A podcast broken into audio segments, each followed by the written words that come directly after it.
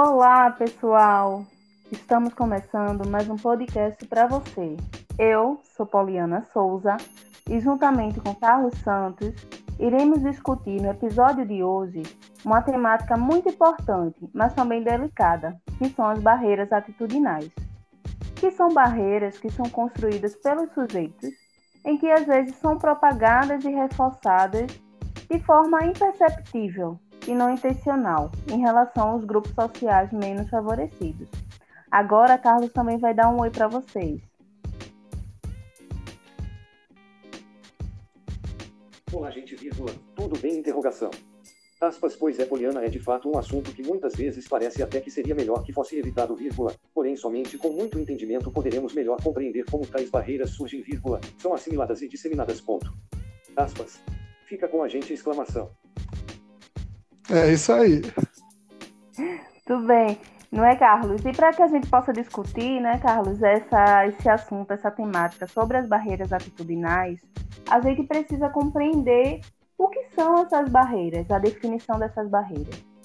E para basear essa leitura, né, fazer essa discussão, o estudo das barreiras atitudinais praticadas às pessoas com deficiência, né, aqui a gente vai falar do ambiente educacional formal, como a escola, as instituições de ensino, tem sido objeto de estudo de alguns pesquisadores, né? E principalmente aqui no Brasil, especifica, especificamente aqui no estado de Pernambuco, a gente tem a referência do professor Dr. Francisco Lima, que é da Universidade Federal de Pernambuco, e também de Fabiana Tavares, que foi orientanda desse professor. Também hoje ela é mestre em educação inclusiva também pela Universidade Federal de Pernambuco. Esses dois autores, eles vão discutir né, e proporcionar importantes reflexões acerca desses obstáculos, dessas barreiras atitudinais que vão prejudicar e interferir no processo educativo dos estudantes com deficiência. Não é isso, Carlos? Exatamente, Poliana. É, contar né, com essas reflexões é muito importante. Vamos ver um pouco mais. Historicamente, vírgula, a imagem social construída em relação às pessoas com deficiência estiveram relacionadas a sujeitos abre aspas castigados por Deus fecha aspas vírgula, abre aspas inválidos fecha aspas vírgula, abre aspas incapazes fecha aspas para realizar qualquer atividade vírgula, sendo muitas vezes exterminadas ou excluídas dos segmentos sociais ponto. As pessoas com deficiência eram segregadas nos ambientes sociais ponto. Assim, vírgula, as representações sociais construídas acerca das pessoas com deficiência foram marcadas pela negatividade com a percepção obtida por estereótipos e classificações, vírgula, nas quais as limitações são bem mais enfatizadas do que as potencialidades desses indivíduos. Ponto. Página. É isso, né? Todos esses fatores contribuíram para que ao longo da história as pessoas com deficiência simplesmente tivessem trajetórias de vida muito distintas das demais pessoas. Isso mesmo, Carlos. Isso se deve né, às representações sociais que a gente, como sujeito, constrói ao longo da nossa vida, da nossa trajetória, né, com a relação com diferentes grupos que a gente tem, a família, amigos. Então, essas representações sociais acerca da pessoa com deficiência, a gente vê que ao longo do tempo ela foi marcada de muita negatividade, né? No sentido de inferioridade, de falta de reconhecimento da pessoa humana, né? Como cidadão, como pessoa. E isso é muito forte, a gente percebe na história da educação especial. E ela foi perpetuada por um longo período, resultando na marginalização, né, na diferenciação do sujeito, na questão da inferioridade e na questão da identidade desse sujeito né, com deficiência. E assim, Carlos, eu queria conversar um pouquinho com você, né, e no sentido de saber de você. Ao longo da sua trajetória escolar e acadêmica, você teve, passou por essas barreiras atitudinais, essas barreiras estiveram presentes na sua trajetória de vida e como e se, e se sim, como esses obstáculos prejudicaram e interferiram no seu processo educacional? Sim, Poliana. Esse o contato com essas barreiras, infelizmente, nenhum de nós estamos é, imunes e nem precisa ser pessoa com deficiência. É. Qualquer um de nós, em algum momento da vida, podemos nos deparar com alguma barreira atitudinal. Você, é, em uma, um garoto ou um jovem naquele primeiro dia de aula, em que vai enfrentar novos colegas, novos professores e não sabe como vai ser recebido ou notado pelas demais pessoas. Pensa na ansiedade que aquilo podia me dar. É verdade. Todo ano era aquele drama, sabe? Mas uhum. é, eu tive a sorte de ter uma família que sempre foi muito acolhedora, sempre convivi com muitos amigos e ao longo da minha trajetória escolar é, sempre fiz muitas amizades, né? É, acontece que nem todas as pessoas cegas ou pessoas com deficiência têm esse mesmo contexto que eu tive a felicidade de ter, né? E aí, é, nesse momento que a consciência coletiva da sociedade em geral é, pode proporcionar para a gente um pouco mais de tranquilidade no sentido da gente se aceitar e se perceber do jeito que somos. É verdade, Carlos, isso mesmo que é, é, é, graças à sua família, né, ele acolheu muito, acolheu muito bem, então fez, fez com que essas barreiras, né, que foram colocadas para você ao longo da vida, ao longo da sua, do processo educacional, fossem ressignificadas, né, para que não criassem um sentimento, né, de você de, de, que você seria inferior a outras pessoas, né, isso. Então a família realmente é muito importante, né? Na, na nossa história de vida, na construção da gente como sujeito. Né? Certamente, né? A família de, de, cada um de nós exerce um papel é, imensurável, né? Mas é, a sociedade também exerce um grande papel que não pode ser é, desconsiderado nesse sentido aí. É verdade. E, e, as pessoas né, com deficiência, os sujeitos como, é, em si, podem sofrer, como você disse, várias barreiras atitudinais. Em relação à pessoa com deficiência, esse professor Francisco Lima né, e Fabiana, eles vão trazer é, vários tipos de barreiras né, que são colocadas para as pessoas com deficiência e que essas pessoas têm que enfrentar. São barreiras de diversas formas, eles chamam de taxonomia das barreiras atitudinais. E eles dizem que pode se manifestar de diferentes maneiras, né? Então, a gente vai trazer um pouquinho cada uma delas aqui, para que vocês possam entender que barreiras são essas, possam identificar e poder é, desconstruir né, essas barreiras que muitas vezes a gente apresenta e pratica mesmo sem perceber, não de forma intencional, não é isso? Então, vamos lá. É, esses autores consideram as seguintes barreiras. Então, tem a barreira da ignorância, né, a barreira atitudinal da ignorância, a barreira do medo, da rejeição, da percepção de menos-valia, da inferioridade, da piedade, adoração do herói, exaltação do modelo, efeito de propagação, estereótipos, negação, compensação, substantivação da deficiência, adjetivação, particularização, baixa expectativa ou sub, subestimação, generalização, padronização e superproteção. São várias barreiras né, que esses autores é, identificaram e vêm vem trazendo nessa taxonomia, que é, que é importante né, a gente poder identificar e estar tá atento né, para que esse olhar que a gente construiu seja desconstruído, seja ressignificado e transformado. Né, Carlos? Exatamente, Poliana.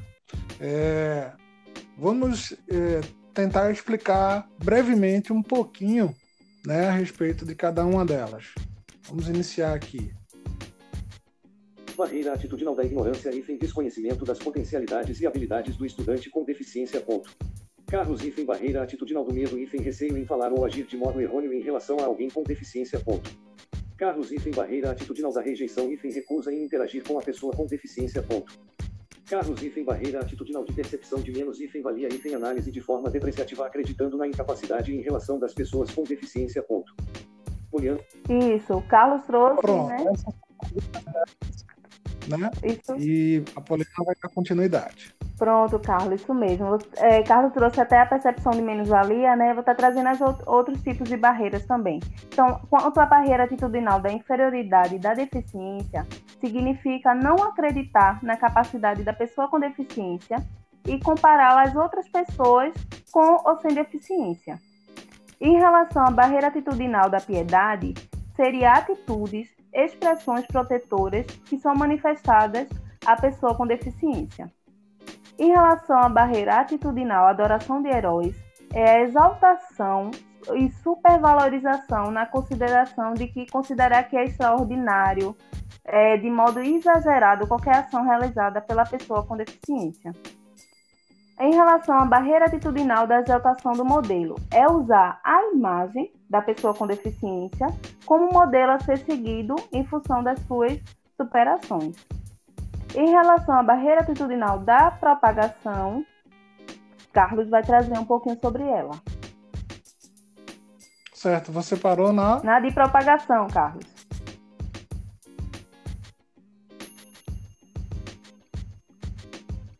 Ah, acho que eu acabei me perdendo aqui. Dá Pronto, continuidade você. A de propagação é a suposição de que tem que ter uma deficiência atrelada a outra deficiência. E a de estereótipo? A de estereótipo é a construção generalizada de representação positiva ou negativa das pessoas com a mesma deficiência.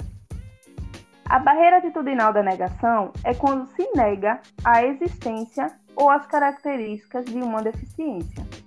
Já a barreira atitudinal da compensação é favorecer e minimizar as ações, atividades em razão da deficiência. Já a barreira atitudinal da subjetivação da deficiência é o tratamento referido à pessoa somente em razão da sua deficiência e não como pessoa humana. Em relação à barreira atitudinal da adjetivação ou rotulação, é a classificação e a utilização de atributos de forma depreciativa em função da deficiência. E a barreira está acabando, gente. Espera aí. A barreira da particularização é a separação em função da deficiência. Já a de atitudinal a baixa expectativa ou subestimação é o julgamento da incapacidade da pessoa com deficiência em realizar algo. E a de, da generalização é a homogeneização, homogeneização de pessoas em razão da mesma deficiência, a partir de uma experiência ou de um conhecimento de um grupo social.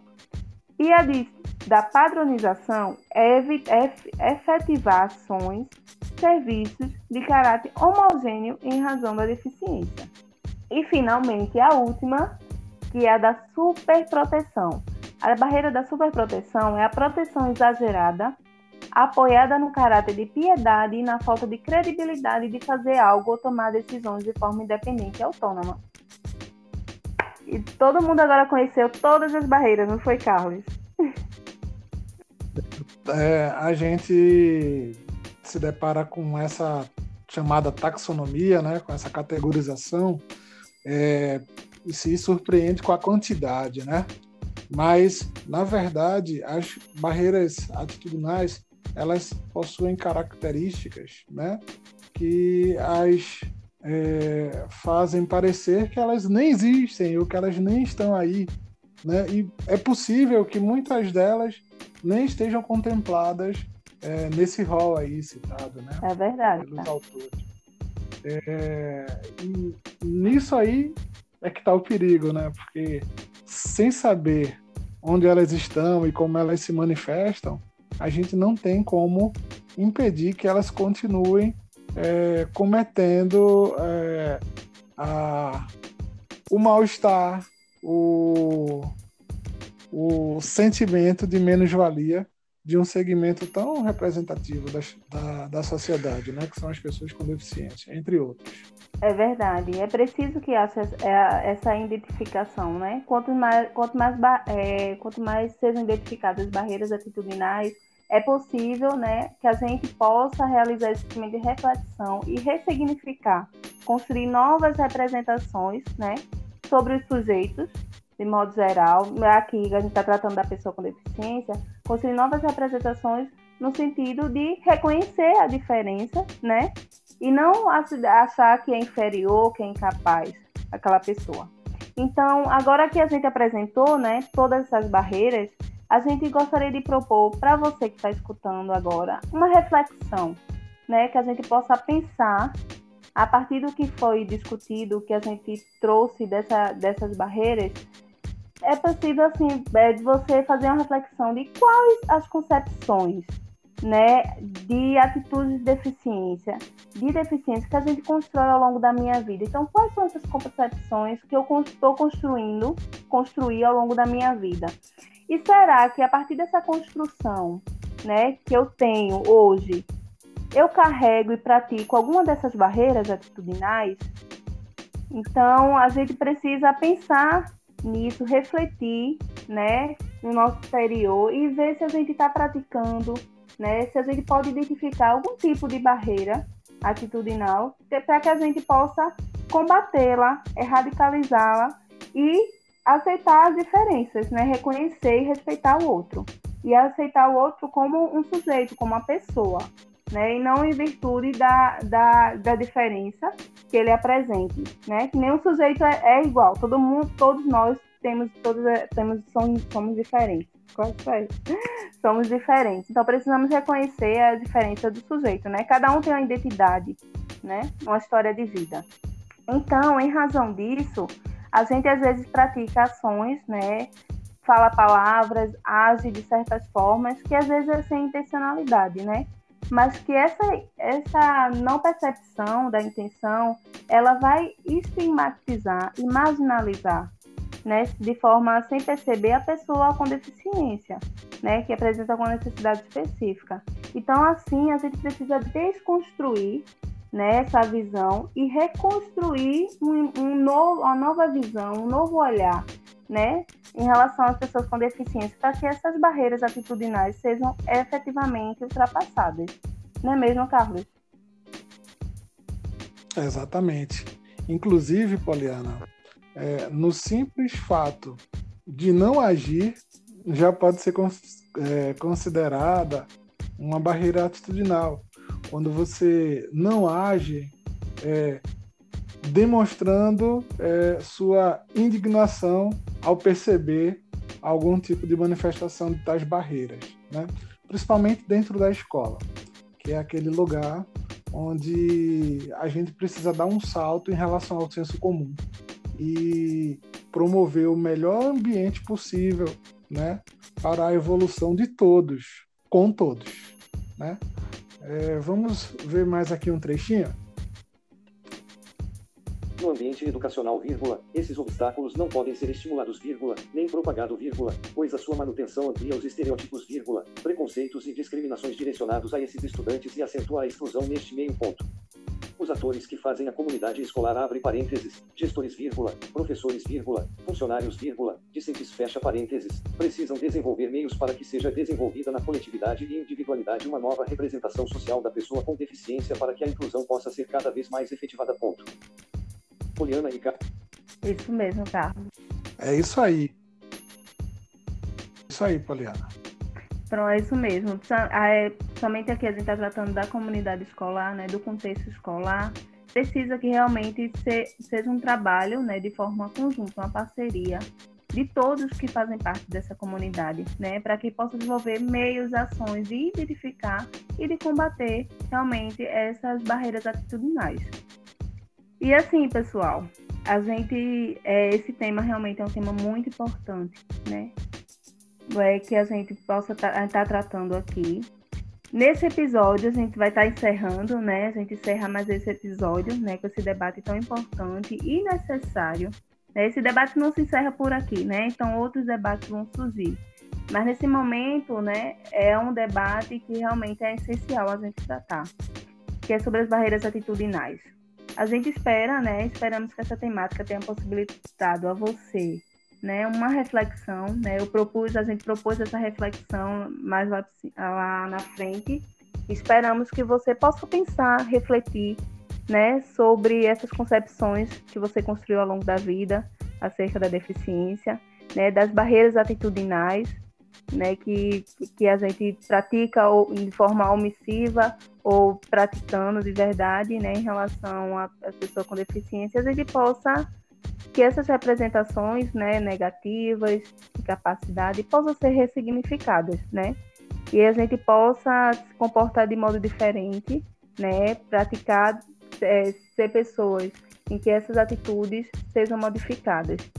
E, e que as pessoas com deficiência possam ser reconhecidas, né? E que a inclusão realmente possa ser efetivada. E que no meio escolar, para que essa inclusão aconteça, é preciso que todos né, atuem de forma conjunta, que reconheçam essas diferenças e que o sujeito é diferente como pessoa humana, como cidadão, e que para a pessoa com deficiência possa acessar, participar e aprender né, e se desenvolver de forma integral, né, com equidade de oportunidades e respeito e valorização da diversidade. Né, Carlos? É isso que a gente pretende nessa discussão aqui. Exatamente. É, foi muito oportuno tratarmos dessa temática, pois a possibilidade de construir uma sociedade bem como uma escola mais inclusiva é de todos nós. E isso perpassa muito pela aceitação, pela inclusão. Tá bom? Obrigado e foi bom fazer mais esse episódio com vocês. É isso mesmo, pessoal. Estamos encerrando, tá bom? Muito, também agradeço a participação de vocês e fiquem ligados no próximo podcast, em uma próxima temática, a gente vai abordar né, outro tema importante e essencial para que seja uma educação mais inclusiva, uma sociedade inclusiva, onde todos possam participar de forma efetiva. Tá bom? Tchau para vocês e obrigada.